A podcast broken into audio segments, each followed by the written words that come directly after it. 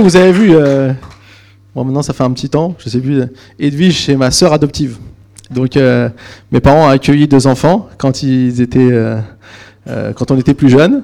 Et euh, du coup, Edwige, bah voilà, c'est euh, la seule fille que mes parents ont eue, enfin avec euh, une autre aussi qui s'est incrustée. Mais voilà, donc c'était aussi pour moi un plaisir de les accueillir avec nous. Ils sont de passage, ils ont été dans la famille avec Timothée et Lydia, donc c'est super de les avoir avec nous ce matin. Et on veut vous bénir. Ils viennent de l'église du Havre, donc voilà, en Normandie. Donc voilà, donc on les bénit, soyez bénis. Est-ce qu'il y a quelqu'un qui est là pour la première fois avec nous aujourd'hui? J'aurais omis de saluer. Non, ça va, tout le monde est là. Ok, donc en tout cas, on va continuer maintenant donc dans la Bible. Alors, pour vous dire aussi que euh, Shana fait une compétition de GRS aujourd'hui. Donc, elle fait sa petite présentation. Donc, ma femme Lida est partie aussi pour euh, la soutenir. Donc, c'est vraiment aussi un, plaisir. Donc, moi, j'ai dit qu'il filme bien pour que je puisse la voir aussi après coup. Donc, ça va être enfin une compétition. C'est une petite présentation euh, d'enfant de 3 ans. je pense pas qu'elle fasse, vu comment elle fait, je pense pas qu'elle fasse carrière, mais en tout cas, on veut, on veut soutenir, on veut soutenir nos enfants. Bah, elle aura d'autres dons. C'est sûr qu'elle aura, elle a d'autres dons, ma fille, ça c'est clair. Mais faut être honnête, des fois dans la vie, il y a, des choses précurseurs. À moins qu'avec beaucoup de travail acharné. Tu veux moi, ça? Voilà. Alors aujourd'hui, euh, j'aimerais donc euh, parler d'un passage, enfin d'un- d'un d'un thème particulier. Vous savez que dans la Bible, il y a 500 versets qui parlent de la prière. 500 versets qui parlent de la foi. Et 2000 versets qui parlent des biens et des possessions. C'est le sujet le plus évoqué de la Bible. Pourquoi? C'est une bonne question. Dans les 36 paraboles de Jésus, 16 paraboles parlent d'argent. Pourquoi? C'est une bonne question. En fait, parce que notre attitude face à l'argent révèle où sont nos priorités. Et en fait, on se rend compte même dans la société, vous êtes tous d'accord avec moi de dire que l'argent est un des plus grands mots de notre société, qu'en fait, il, euh, influence beaucoup des décisions terribles, négatives. Il est souvent à l'origine aussi de, conflits, de guerres, de tout ce qu'on veut. Et en fait, c'est quelque chose qui peut parfois empoisonner des sociétés. Je ne sais pas si vous avez euh, suivi l'actualité qui se passe en France depuis quelques semaines, avec des gens qui mettent un gilet jaune. Si vous remontez à la revendication, quelque part, c'est à cause de l'argent. Alors vous êtes tous d'accord avec moi de dire qu'on n'en a pas assez. Hein ça, tout le monde est d'accord. Mais la réalité, c'est que quelque part, il y a quelque chose à faire avec, à voir avec ça.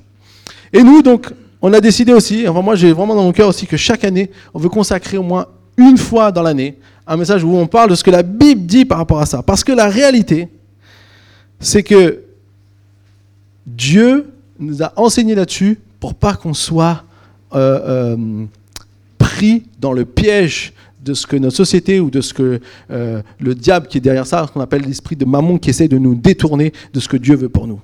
Lorsque nous décidons de vivre selon les principes de Dieu, nous expérimentons sa bénédiction. Alors aujourd'hui, comme vous avez peut-être vu sur la petite feuille qu'on vous a distribué, est-ce qu'on vous a distribué une petite feuille Est-ce qu'on peut distribuer une petite feuille ah. Aïe aïe.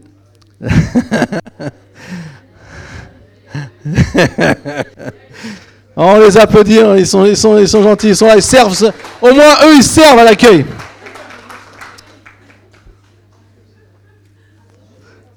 C'est facile de râler, hein, mais faut servir aussi. A que ceux qui font partie de l'accueil qui peuvent râler.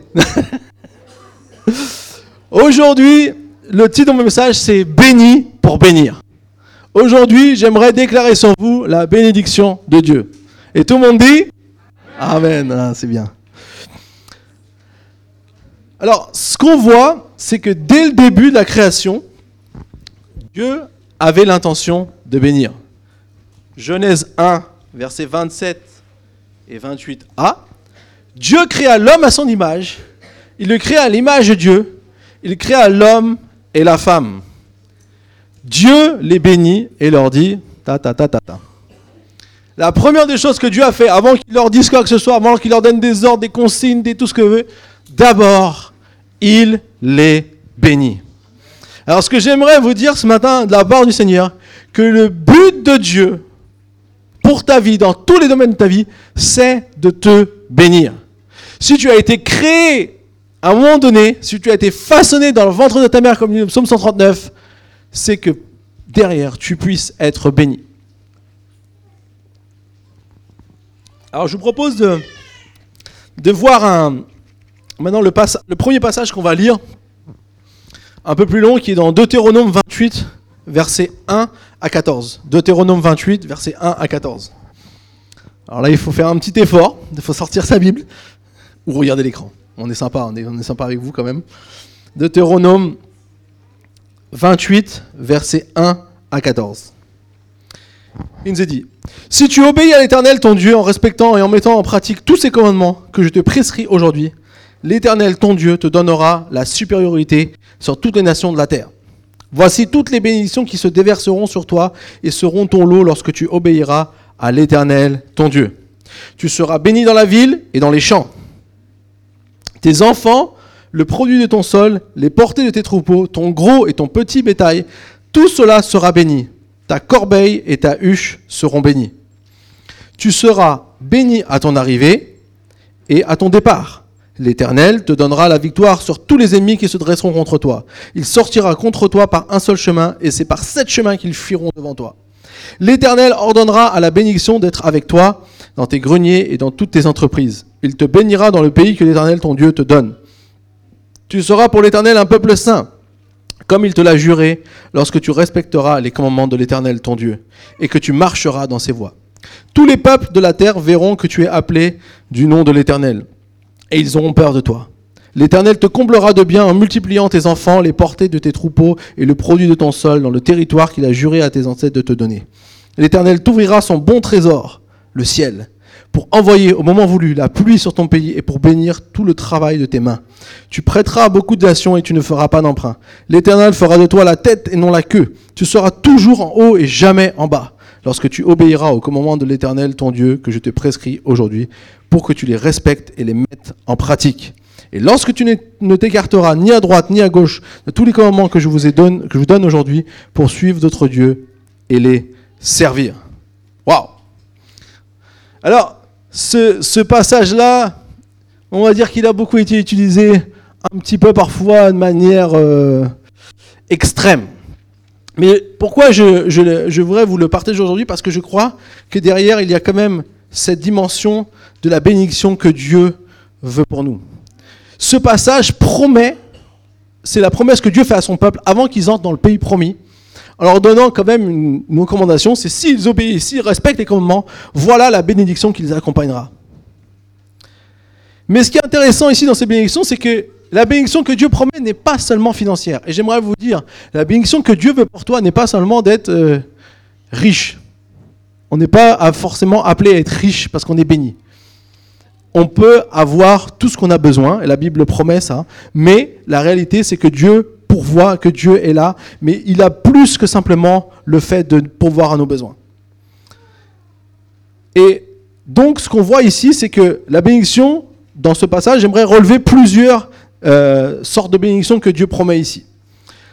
Dit, tu seras béni là où tu te trouves, dans les villes ou dans les champs. En gros, la bénédiction, elle, te suit, elle t'accompagne. C'est pas forcément quelque chose sur euh, une, une activité, mais c'est que déjà, Dieu veut te bénir toi là où tu te trouves. Béni dans ce que tu entreprends, donc on peut dire le travail. Béni dans ce que tu récoltes, le fruit de ton travail. Béni dans tes, voyages, à ton départ, à ton arrivée. Béni face à tes ennemis. Lorsque des gens veulent te faire croire ou veulent t'empêcher de vivre les bénédictions de Dieu, eh ben Dieu sera là pour veiller à ce que son peuple puisse être béni quand même. Béni dans ce que tu possèdes, la provision de Dieu, c'est ce qu'on voit. Béni dans ta famille, il parle les enfants seront bénis. Béni dans les circonstances divines, les choses qu'on maîtrise pas. C'est-à-dire qu'il dit, je ferai venir la pluie s'il faut, au moment qu'il faut. Et donc il y a cette dimension de Dieu qui est celui qui veut nous bénir. Alors, beaucoup de gens diront, mais pasteur, t'as pas, pas fait d'assez études théologiques. Ça, c'était le peuple d'Israël, c'est fini. C'est plus comme ça aujourd'hui. Les choses ont changé. Ben, en fait, je ne suis pas vraiment sûr si cette déclaration est vraie. Puisque Dieu dit lui-même qu'il ne change pas. Et que ce qu'il a voulu, son intention reste la même.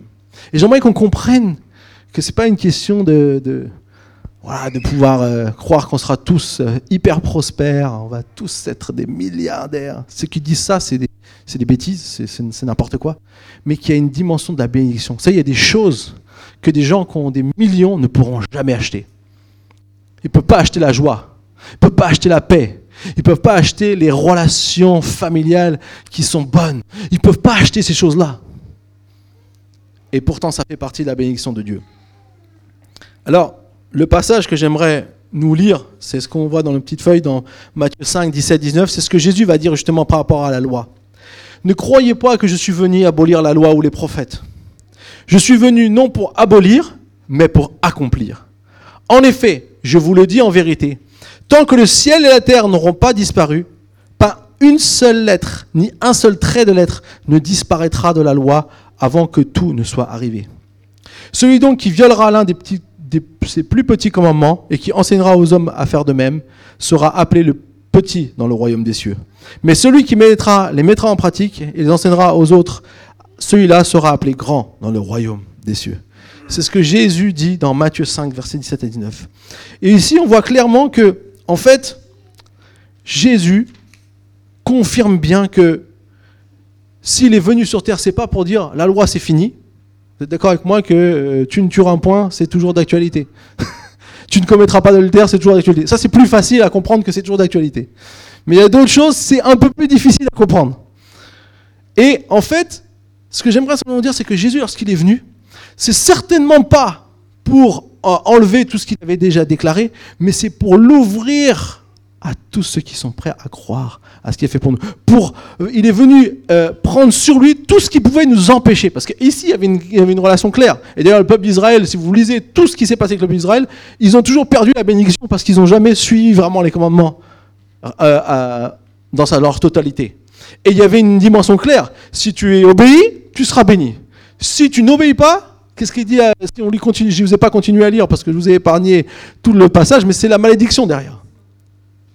Donc, c'est pas euh, à la carte. et puis, euh, c'est pas progressif en fonction de si on est bien, on a un petit peu de bénédiction. Non, non.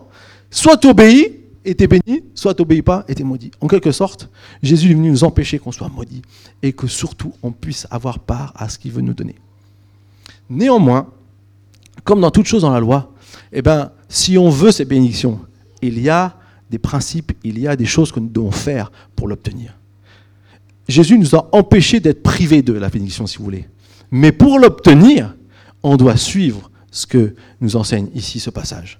Et c'est quelque chose d'important.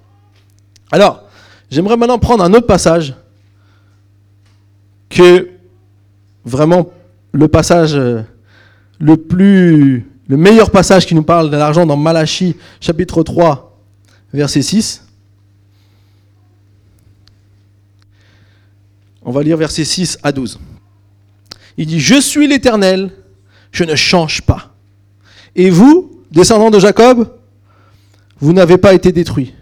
Dès l'époque de vos ancêtres, vous vous êtes écartés de mes prescriptions, et vous ne les avez pas respectées. Revenez à moi, et je reviendrai à vous, dit l'Éternel, le Maître de l'univers. Et vous dites, en quoi devons-nous revenir? Un homme peut-il tromper Dieu? En effet, vous me trompez et vous dites, en quoi t'avons-nous trompé? Dans les dîmes et les offrandes. Vous êtes frappés par la malédiction et vous, ne, et vous me trompez, la nation tout entière. Apportez toutes les dîmes à la maison du trésor, afin qu'il y ait de la nourriture dans ma maison. Mettez-moi ainsi à l'épreuve, dit l'Éternel, le Maître de l'univers, et vous verrez si je n'ouvre pas pour vous les fenêtres du ciel, si je ne déverse pas sur vous la bénédiction en abondance. Pour vous, je menacerai l'insecte vorace, afin qu'il ne détruise pas les produits du sol et que la vie ne soit pas stérile dans vos campagnes, dit l'Éternel, le Maître de l'univers. Toutes les nations vous déclareront heureux, car vous serez un pays de délices, dit l'Éternel, le Maître de l'univers. C'est le dernier message du, dernier prophète qui a existé dans l'Ancien Testament. Ensuite, il y a eu 400 ans de silence de la part du Seigneur. Et ici, en fait, en quelque sorte, le prophète rappelle que Dieu dit, je ne change pas. Et j'aimerais vous dire, Dieu a toujours autant envie de nous bénir. Il n'est pas en train de sélectionner si lui peut être béni ou si lui peut pas être béni. Il n'est pas en train d'essayer de... Non, il a ce désir entier de bénir tout le monde. Et comme j'ai dit, Pas que dans les finances, mais dans tous les domaines de notre vie. Mais ici, il va relever une façon dont le peuple était infidèle. Je vais vous expliquer un peu ce qu'il faisait, pourquoi il leur, il, leur, donne cette réprimande. En fait, dans, dans l'Ancien Testament, il dira que tous les premiers-nés du troupeau doivent être offerts à Dieu. Et si le premier-né était euh, malade, boiteux ou quoi que ce soit, s'il y avait eu un problème, alors on le rachetait par un autre animal. Donc en quelque sorte, tout ce qui était les, premiers-nés du troupeau, les premières euh, récoltes, ça appartenait à Dieu. Et ici, eux, qu'est-ce qu'ils faisaient? Eh ben, ils sélectionnaient volontairement tous les malades, les boiteux, les, les qui fonctionnent pas bien, parce que ça, forcément, on en tire moins profit. Et ils disent ça, c'est pour le sacrifice au Seigneur. Donc à un moment donné, Dieu dit vous me trompez, les amis. Vous faites pas ce que je vous demande. Et derrière, vous voulez la bénédiction. En fait, ici, il y a clairement ce, dilemme où euh, le, le, peuple ne faisait pas ce que Dieu veut. Et ce qu'on voit aussi dans ce passage et ce qui est, ce qui est le deuxième point que j'aimerais amener aujourd'hui, c'est pour expérimenter la bénédiction, il me faut passer par la mise à l'épreuve. En fait, dans ce domaine-là, et le, le, domaine dont on parle aujourd'hui, qui est le domaine de l'argent, eh bien Dieu a une mise à l'épreuve par laquelle il veut nous faire passer. Alors j'ai trois choses que j'aimerais vous, vous partager par rapport à ça. Premièrement, c'est mettre Dieu en premier. Comme on vient de le voir, Dieu avait dit que le premier fruit, la première bête, les premières choses appartiennent à Dieu. Et j'ai envie de dire, dans mes finances, qu'est-ce qui a la première place? Ce choix est crucial. Car cela veut dire qu'avant toute chose, avant toute dépense, avant toute circonstance qui peut se passer dans le mois ou, qui peut se passer à l'instant T, je décide de dire qui a la première place. Il y a tellement de choses qui sont hors notre contrôle. Vous êtes d'accord avec moi que euh, souvent, quand vous avez décidé de investir de l'argent quelque part, boum, la voiture casse, les choses arrivent et on ne maîtrise pas les situations. on dit, mais Seigneur, mais pourquoi? Enfin, moi, j'ai déjà dit ça à Dieu. Mais en fait, ce qu'il faut comprendre, c'est que c'est dans ces moments-là que se joue la mise à l'épreuve de qui tu mets en premier. Et c'est parfois difficile. On est honnête, hein on ne va pas juger personne. Hein Quand on a beaucoup de dépenses, on se dit, peut-être qu'on donnera plus la prochaine fois à l'église. Enfin, moi, des fois, j'essaie de dire ça. Je vous, rassure, ça marche jamais. Hein au cas où vous voulez essayer, ça marche pas. Parce que la prochaine fois, vous n'allez pas en donner plus. Vous allez donner juste ce qu'il faut. Ça marche pas, ce, ce truc-là. Bon, on se l'est tous dit. On a tous essayé. Et la réalité, c'est que ça marche pas. Mais justement, c'est dans les moments, dans les pires galères, qu'on doit décider qui on veut mettre en premier. La Bible nous dit dans Proverbe 3, verset 9, c'est une promesse, honore l'Éternel avec tes biens et avec les premiers de tous tes produits. Alors tes greniers seront abondamment remplis et tes cuves déborderont de vin nouveau. Quand tu mets Dieu en première place, je peux vous garantir, en passant par cette mise à l'épreuve, vous allez voir comment Dieu sera là pour vous. Ah, je dis pas que ça va être jackpot, hein. C'est juste que Dieu va pourvoir à faire traverser des situations qui paraissent intraversables ou qui paraissent euh, insurmontables. Et Dieu va là, d'une manière ou d'une autre, agir avec nous. Mais nous devons le mettre en premier. Ensuite, la deuxième chose dans laquelle on met à l'épreuve, et euh, c'est un peu ce que nous disait aussi ce passage de Malachie, c'est donner la dîme. Alors la dîme, ce qu'on appelle la dîme, c'est simplement parce que c'est un dixième de tous mes revenus. La Bible dit que c'est la part qui revient à Dieu. Et qu'il est important de comprendre, c'est pas que besoin, Dieu a besoin de notre argent. Dieu, Dieu a tout. Si la Terre existe, c'est lui qui l'a créée. Si les galaxies existent, donc Dieu, il n'y a pas besoin. Mais il y a un principe de donner à Dieu un dixième de nos revenus. Alors pourquoi 10 Vous savez, 10, c'est un chiffre particulier dans la Bible. 10, c'est ce qu'on appelle le chiffre de mise à l'épreuve. Si vous regardez bien, dans plein, de, dans plein de situations, on va voir que le chiffre 10 va avoir. Vous vous souvenez qu'il y a eu 10 plaies d'Égypte. En fait, c'était la mise à l'épreuve du cœur de Pharaon. D'ailleurs, il n'a pas réussi la mise à l'épreuve. il a fini au fond de la mer. Mais la réalité, c'est que le chiffre 10, est, euh, si vous, on a fait le jeûne de Daniel il y a quelques temps, Vous vous rappelez, Daniel, quand il est avec ses compagnons, ils ont décidé de ne pas manger les mets du roi. Ils ont demandé à se manger que des fruits des légumes. Et il a dit, fais un test. Et pendant dix jours, il en fait un test. Au bout de dix jours, ils ont vu qu'il était mieux que les autres. C'est le chiffre de la mise à l'épreuve.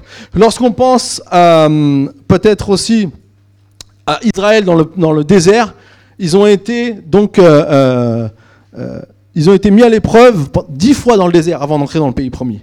Dans le Nouveau Testament, vous vous souvenez des dix vierges qui attendent le, retour de Jésus? C'est aussi la mise à l'épreuve de l'attente du euh, Messie. En fait, ici, on voit que si j'accepte de donner la dîme, j'accepte d'être, entre guillemets, mis à l'épreuve.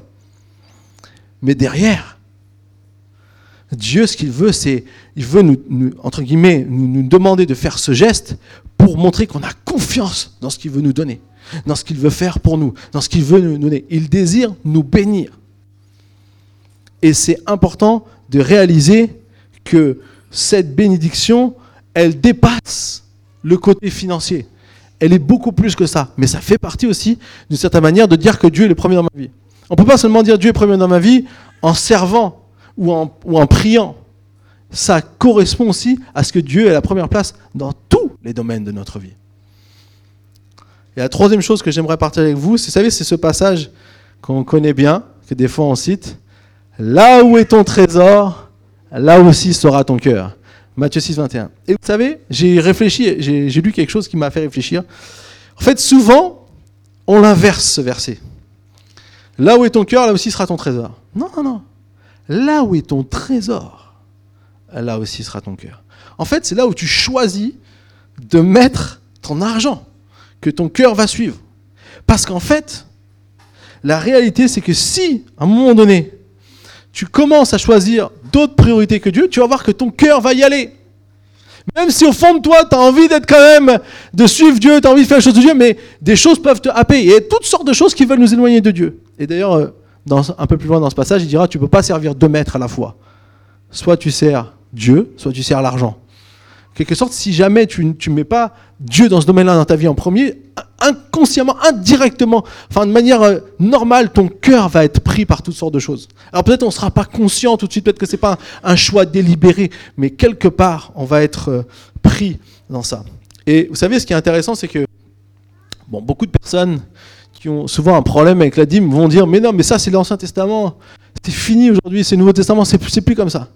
Mais en fait, ce qu'on ne comprend pas, c'est que la dîme a existé avant même qu'il y ait la loi, qu'il y ait eu la loi de l'Ancien Testament. Les gens pensent que c'est la loi, donc c'est plus la loi, on vit plus sous la loi, et on voit bien que la loi existe toujours. Mais en plus, ça a été fait même avant la loi. Et le premier qui l'a fait, c'est Abraham, mais un autre, c'était son, petit-fils Jacob. Vous savez, Jacob, il a fait une rencontre avec Dieu.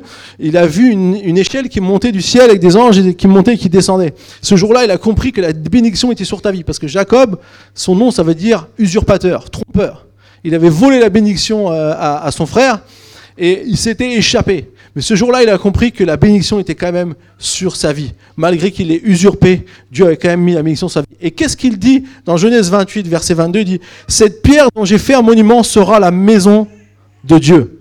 Et je donnerai la dîme de tout ce que tu me donneras. Genèse 28, 22. En fait, on voit ici, c'est que Jacob va mettre son cœur, entre guillemets ici, va, va, va réaliser qu'il va être reconnaissant à Dieu et va pas donner la dîme parce qu'il faut donner la dîme. Il n'avait aucune loi qui disait qu'il devait donner la dîme. Mais il va la donner parce qu'il a, a compris que c'est là que Dieu va pouvoir aussi le bénir. Et il y met son cœur dedans. Et ce que j'aimerais vous dire aujourd'hui, c'est décider où je veux mettre mon cœur. C'est la troisième mise à l'épreuve. En fait, Parfois, il ne faut pas forcément peut-être se poser mille questions. Il faut simplement mettre en pratique. Mettre en pratique ce que Dieu donne. C'est la question que j'aimerais vous poser. Où veux-tu mettre ton cœur? Eh ben Pour ça, il faut d'abord mettre son trésor au bon endroit. Et ensuite, on va voir que notre cœur va suivre. Pour terminer ce deuxième, ce deuxième point, j'aimerais vous dire juste une chose. Quand j'en parle de mise à l'épreuve, euh, est-ce que vous vous rappelez de, l'histoire d'Abraham? Abraham aussi, il a été euh, quelqu'un, on va le voir tout à l'heure, qui Dieu a, mis à l'épreuve pour aussi le bénir. Mais surtout, il y avait une mise à l'épreuve très forte, puisqu'il avait promis un fils et ce fils n'est jamais venu. Alors, finalement, il est venu. Et là, Dieu va faire quelque chose d'incroyable. Il va lui dire offre-moi ton fils. Là, on parle plus d'argent, on parle plus de tout ça. Là, on parle de choses qui dépassent l'entendement. Moi, je sais pas comment j'aurais réagi à la place d'Abraham. Franchement, Abraham, euh, respect. Euh, il est parti, il a pris tout ce qu'il faut pour sacrifier son fils.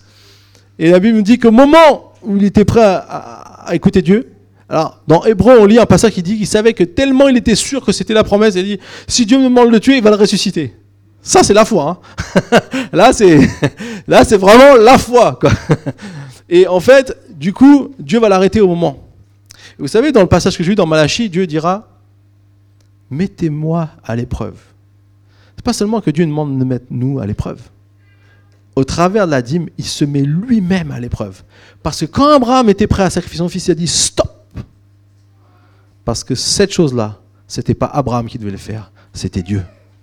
C'est Dieu plus tard qui enverra son Fils pour qu'il soit crucifié sur la croix, pour qu'il soit offert en sacrifice pour le péché du monde et pour rétablir tout ce qui veut nous empêcher de recevoir la bénédiction qui vient de Dieu. Et c'est pour ça que j'aimerais vraiment que vous compreniez. C'est pas une histoire de, c'est pas une histoire d'argent. On parle pas, on parle pas d'argent pour le fait de l'argent. On parle ici du principe de ce que Dieu a établi, qui règne sur nos vies, qui détermine les choses de notre vie et qui nous aide à pouvoir découvrir les merveilleuses choses que Dieu veut pour nous. Et que Dieu lui-même a fait le plus gros de tous les sacrifices. Il ne demande jamais à faire quelque chose que lui-même n'a pas fait, Dieu. Il ne demande jamais d'exiger de quoi que ce soit pour nous faire du mal, mais c'est au contraire pour nous ouvrir à la bénédiction. Donc, la bénédiction est accessible à tous plus aucun péché ne peut nous empêcher de profiter de cette bénédiction. Si nous acceptons cette mise à l'épreuve, de mettre Dieu en premier, donner la dîme et de décider où on veut mettre son cœur, eh bien, on va voir comment Dieu va agir. Mais pour revenir à Abraham, j'aimerais dire que c'est plus que ça pour Dieu. C'est aussi pas seulement pour nous bénir nous-mêmes. Vous savez, euh, parfois la bénédiction, ça peut être quelque chose qu'on s'approprie. On dit, je vais être béni si je donne. Et puis euh, finalement, Dieu c'est plus que ça qui veut nous révéler. Dans, dans Genèse, euh, dans, dans, dans le troisième point, j'aimerais dire la bénédiction, c'est de recevoir pour donner. La bénédiction, c'est de recevoir pour donner. En fait, il y a une grande différence entre deux phrases. Écoutez bien. Souvent on dit je donne en fait, c'est même ce que la Bible dit, donnez, et vous allez recevoir. Il dit, apportez les dîmes à la maison du trésor, et vous verrez si je n'ouvre pas pour vous les églises des cieux. C'est une réalité. Mais en fait, la, le vrai désir de Dieu, lorsqu'il nous donne, c'est pas ça.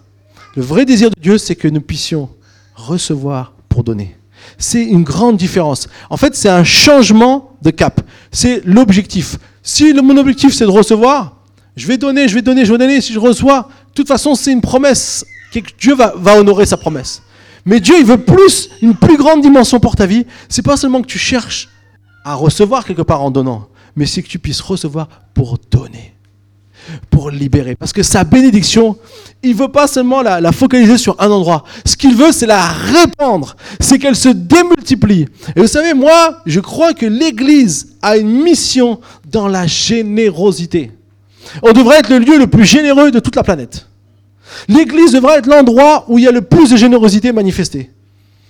Et malheureusement, enfin, ou heureusement, l'Église, c'est pas quelque part une entité ou un compte en banque, c'est nous Chouette alors C'est nous qui allons bénir les autres. Super, vous pouvez faire partie de la générosité de Dieu.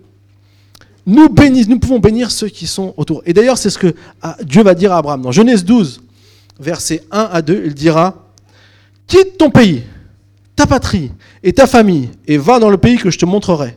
Je ferai de toi une grande nation, je te bénirai, je rendrai ton nom grand, et tu seras une source de bénédiction. Ici, Abraham, il a passé par une mise à l'épreuve. Quitter son pays, quitter sa famille, quitter son job, sa source de revenus, quitter euh, tout ce qui pouvait lui permettre une quelconque assurance, partir, être dans un, dans un, un cycle de vie où on ne sait pas qui va venir nous attaquer, parce que quand on partait comme ça, Croyez pas, c'était on allait prendre l'avion à l'aéroport et on arrivait deux heures plus tard à destination. Non, non, non. C'est, on prenait euh, déjà toute la famille avec euh, les petits enfants et on, se mettait à marcher avec peut-être le troupeau qu'il avait déjà, et puis il fallait partir, et puis on était donc la cible de tous ceux qui voulaient nous voler ce qu'on avait, parce qu'à l'époque, les nations n'étaient pas encore établies comme aujourd'hui, il n'y avait pas ces frontières bien délimitées, c'est pour ça qu'on s'attaquait mutuellement tout le temps, parce qu'il y avait cette, notion, aussi, les choses étaient en train de s'établir, et donc du coup, euh, il allait être une cible prioritaire de tous ceux qui auraient pu le, voler. C'est tout, cet aspect-là qu'il faut comprendre.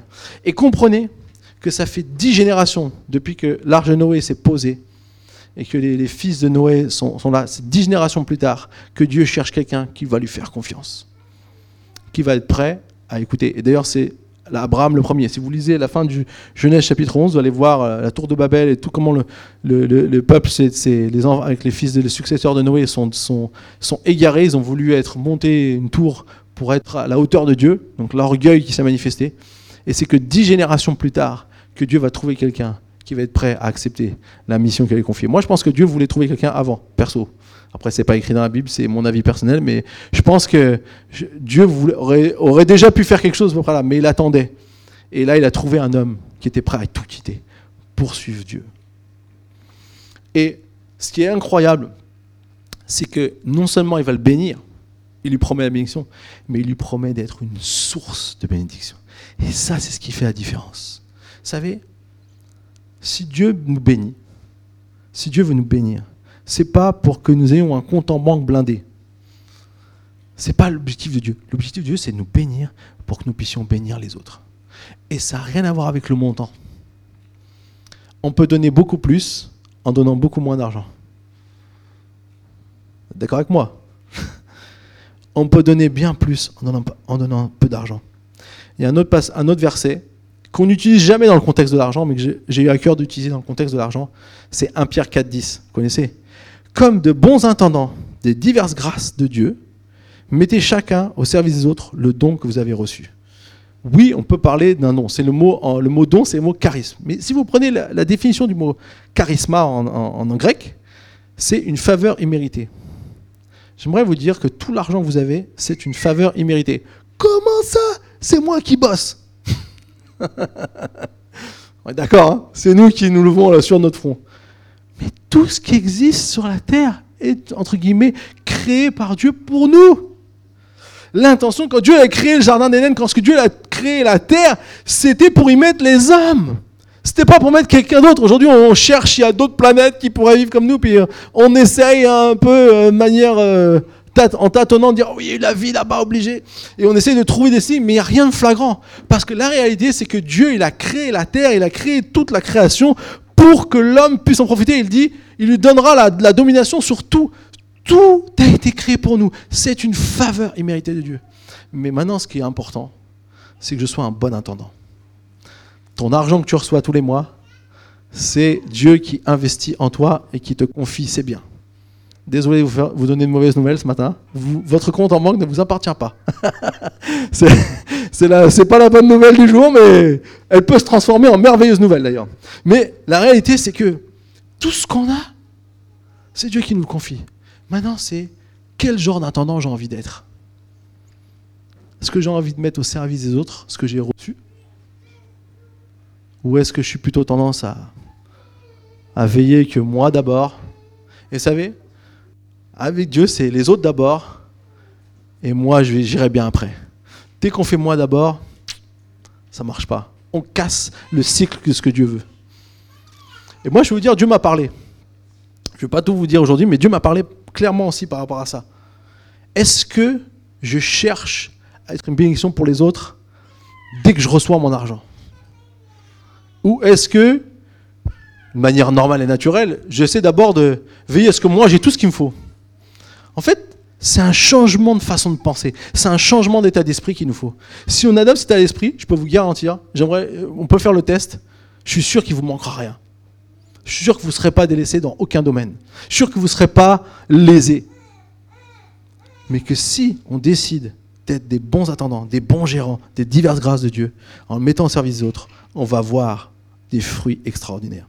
Alors, il y a un livre qui est qui est fantastique. Si vous avez envie de, de creuser ce sujet encore plus, c'est le livre que je conseille à toute personne qui veut. C'est Une vie bénie de Robert Morris. C'est vraiment, euh, pour moi, euh, le livre, un des livres les plus équilibrés qui existent là-dessus. Parce que c'est pas, euh, si tu suis le Seigneur, tu vas être prospère et tu vas pas arrêter de gagner de l'argent et tu vas finir milliardaire. Ça, laissez-moi vous dire que c'est faux. C'est pas ce que Dieu veut, parce que sinon ça saurait. Hein Tous les chrétiens seraient milliardaires. Hein Donc, faut pas, faut pas, on n'est pas là pour dire ça. Mais par contre, Dieu a des bénédictions au travers de ça. Et dans ce livre, Une vie bénie, c'est vivre généreusement et bénéficier des récompenses promises. J'aimerais juste vous lire un petit peu, enfin vous, raconter le début du livre ou euh, de l'expérience que ce, pasteur fait. C'était un pasteur jeune, il, s'est converti à 19 ans, puis après il était évangéliste d'abord. Et puis euh, quand il était évangéliste, il était marié avec sa femme, bon, il donnait sa dîme. C'était quelqu'un qui avait l'habitude de donner sa dîme, mais un jour Dieu va l'interpeller pour, euh, pour découvrir qu'il y a bien plus que simplement donner sa dîme. Et donc il dit, en fait, euh, il, vivait, vous savez, il était évangéliste itinérant, donc il vivait de ce qu'il recevait dans les églises. Donc il avait prêché, on donnait une offrande, et c'est comme ça qu'il vivait. Parce que les évangélistes, c'est les moins bien payés dans le cercle des, des, chrétiens qui, existent. Hein. Dans il y a cinq ministères. Les pasteurs, ça va, on, arrive à avoir une congrégation qui peut prendre soin de nous. Euh, les apôtres aussi, généralement, il y a des, réseaux d'églises qui peuvent prendre soin des apôtres. Et puis après, euh, les enseignants, bon, eux, on va dire, espérons qu'ils puissent écrire des choses qui se vendent bien, donc du coup, ils peuvent aussi peut-être profiter bien. Bah, par contre, euh, les prophètes, eux, bon, ils peuvent parler, ils sont dans l'éternel, mais généralement, ils font partie de, ils ont, je sais pas s'ils ont un job à plein temps, mais en tout cas, c'est pareil, ils peuvent être, et surtout les évangélistes, alors eux, ils y vont, ils vont de ville en ville, ils vont annoncer l'évangile, mais eux, là, ils sont pas garantis de rien. D'ailleurs, c'est là où il y a moins de vocation. Je sais pas si c'est une, si c'est une coïncidence, mais la réalité, c'est que lui est évangéliste. Et donc, il partait. Et alors qu'il euh, euh, allait dans, différentes églises, donc des fois il recevait des grosses offrandes, des fois des petites offrandes. Il dit, mais avec tout, généralement on arrivait à s'en sortir à la fin du mois. Et puis là, il y a un mois il n'y avait qu'une seule date de prévue. Là, c'est là où vous commencez à vous dire, ce mois-là va être difficile. c'est là qu'on vous attaquez un mois avec une... Et donc il va dans cette église, il prêche, voilà, il est en plus Saint-Esprit, il prêche, il est content. Et puis il y avait un, missionnaire qui a partagé ce qu'il faisait dans cette église. Et puis arrive à la fin, le pasteur, il fait l'appel offrande, il revient voir, il dit oh, c'est la plus grande offrande que notre église a jamais donnée, il est tout content. Et il lui donne le chèque. Et lui, il dit regarde le chèque, et il voit que c'est exactement le montant de tout ce qu'il a besoin dans un mois. Tu as fait un miracle. Il a, à travers de cette église, il a béni pour tout ce qu'il fallait dans un mois alors qu'il n'avait qu'une date de prévu. Dieu est toujours fidèle. Sauf que là, Dieu va le mettre à l'épreuve de manière plus grande. Il va dire, ce chèque-là, qui n'était pas encore à son nom, il n'y avait pas son nom écrit dessus, il va dire, tu vas le donner au missionnaire que tu as vu. En plus, il dit, tout le monde était parti, je voyais le missionnaire au fond de la salle. Et Dieu me dit ça. Et là, je dis, non, non, non, on commence une lutte personnelle avec Dieu. Non, ça, c'est le diable, ça. Regarde-moi, Satan. et là, il commence à rentrer. Et il sent que c'est Dieu qui lui demande de faire ça il sent que c'est Dieu qui demande de faire ça. Et là, il, se bat intérieurement. C'est dur. Vous savez, quand, quand c'est l'argent, c'est des fois c'est dur de craquer. Mais heureusement, il a dit Ok, Seigneur, si c'est toi qui te demandes de faire, je te fais confiance. Il va, discrètement, il essaie d'être tout discret. Il va voir le missionnaire et dit Voilà, j'aimerais vous bénir pour votre mission et je vous donne ce chèque. Il y a vous pourrez mettre votre nom dessus, profiter de ce chèque. Voilà, j'ai vraiment, vraiment à cœur vous bénir et tout ça. Mais si, je remets que ça reste discret et tout. Ok, le mec il prend le chèque. Et puis ensuite ils vont manger quelque part. Ils arrivent à la pizzeria et il y a un homme euh, bien habillé qui arrive et qui, euh, lui dit euh, alors, elle était bien l'offrande aujourd'hui Qu'est-ce qu'il me, qu'est-ce qu'il me pose comme question? Ah, il était, combien le chèque? Ah, Il sait pas trop quoi répondre et il dit spontanément je lui ai donné le montant de chèque pour qu'il me laisse tranquille. Puis euh, juste après, cet homme lui dit Mais il est où le chèque? Et là, et là, lui, il est mal, alors il sait pas trop quoi dire, et il voulait que ça reste discret, tout ça, donc il dit euh, Sa femme était à l'autre bout de la table, il dit C'est ma femme qui a le chèque. Mensonge. Il dit C'est ma femme qui a le chèque. Et donc euh, le monsieur dit Allez chercher. Alors là, il sait pas quoi faire. Il dit Mais qu'est-ce qu'il veut? Mais quel toupet? Il va pas me poser ces questions, ce gars et tout. Donc il commence à partir et voir sa femme. Il fait Elle est bonne la pizza? Ouais, très bien. il a fait euh, Le chèque est dans la voiture. Et il dit La voiture, elle est très loin. Donc il ne peut pas aller chercher. Et le gars, il regarde dans les yeux, il s'approche de lui. Il était juste en face de lui. Il dit Il n'est pas dans la voiture, le chèque. Il dit Dieu m'a dit ce que vous avez fait avec le chèque. Et il lui glisse un autre chèque. Il est dans la main. Il dit Dieu veut vous enseigner à donner vous vous enseignez ce que ça veut dire donner. Et il lui a donné un chèque au centime près, dix fois plus. Au centime près. Juste pour vous dire, je ne suis pas en train de dire, voilà, c'est le montant, mais juste pour vous dire, quand on fait confiance au Seigneur, jamais, jamais il nous laissera tomber. Quand on est prêt à faire ce pas de foi, vous savez, ce qui aurait pu tout annuler, c'est qu'ils disent, non, je garde ce chèque. Mais parce qu'il l'a libéré, Dieu a béni. Et Dieu a même utilisé quelqu'un. Il a fait mentir un évangéliste, ça c'est pas terrible. Mais, la réalité, c'est que cet homme a pu bénir, a pu une source de bénédiction. Et j'aimerais vous dire quelque chose dans les finances. Ne regardons pas, n'ayons pas la pensée du monde. Faisons confiance à Dieu. Même quand ça paraît fou, même quand ça paraît peut-être pas ce qu'il faudrait faire, faisons confiance à Dieu. Soyons de bons gérants aussi de nos propres finances. Forcément, si on va tout dépenser dans le shopping, alors là, forcément, ça va être plus dur. à un moment donné, il faut apprendre à gérer son argent. Mais lorsqu'on gère bien son argent et que Dieu nous met des choses à cœur, transmettons la bénédiction je peux vous garantir, Dieu peut manifester sa générosité. Et je vais vous dire quelque chose qui est dans mon cœur.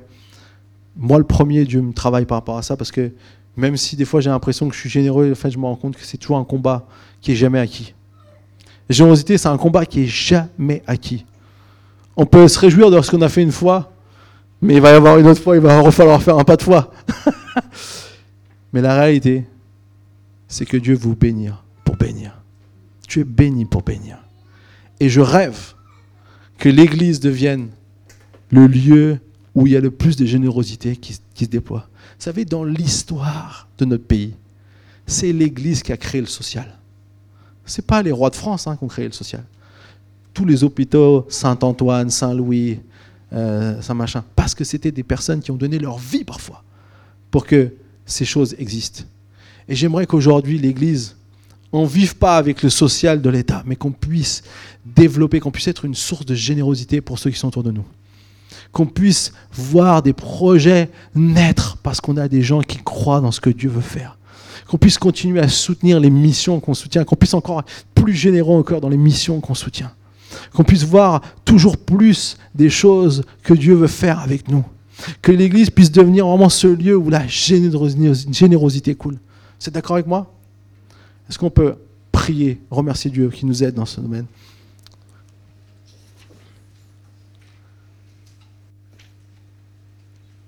Où en sommes-nous dans une situation? Sommes-nous conscients que Dieu veut nous bénir? Est-ce qu'on est prêt de passer par la mise à l'épreuve? Et est-ce qu'on veut découvrir la joie de répandre sa bénédiction? Seigneur mon Dieu, je te remercie aujourd'hui parce que tu es un Dieu qui a toujours eu l'intention de nous bénir.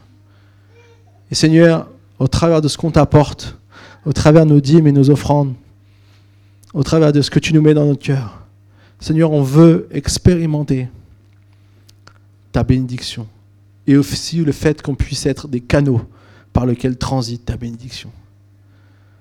Seigneur, oui, on est honnête. Parfois, on a tous des difficultés par rapport à ça. On a toujours l'impression qu'on va manquer ou que peut-être on ne sera pas là où tu veux qu'on soit. Et Seigneur, je te, demande pardon parfois par notre incrédulité, par mon incrédulité à moi en premier. Mais Seigneur, ce que est dans mon cœur, c'est qu'on puisse découvrir la dimension de la bénédiction de manière encore plus grande.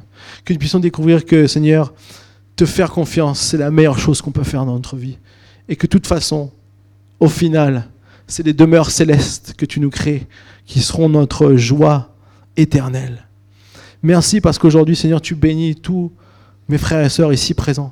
Tu bénis leur famille, tu bénis leur, euh, leur travail, tu bénis, Seigneur, leurs collègues, tu bénis leurs voisins, tu bénis leur, euh, euh, leur situation, tu bénis tout ce qui a besoin d'être béni. Merci parce que ta bénédiction dépasse notre compte en banque, dépasse l'aspect financier. Mais Seigneur, tu nous envoies vraiment avec une bénédiction qui, peut faire la différence dans ce monde. Merci, Seigneur mon Dieu, pour tout ce que tu fais dans nos vies soit loué et béni à jamais. Et merci que tu parles à tous ceux qui ont peut-être besoin d'expérimenter quelque chose de nouveau dans ce domaine. Peut-être ceux qui n'ont jamais fait le pas de foi, qui n'ont jamais vraiment réalisé ce que c'était de vraiment euh, donner la dîme ou être obéissant dans ces choses-là.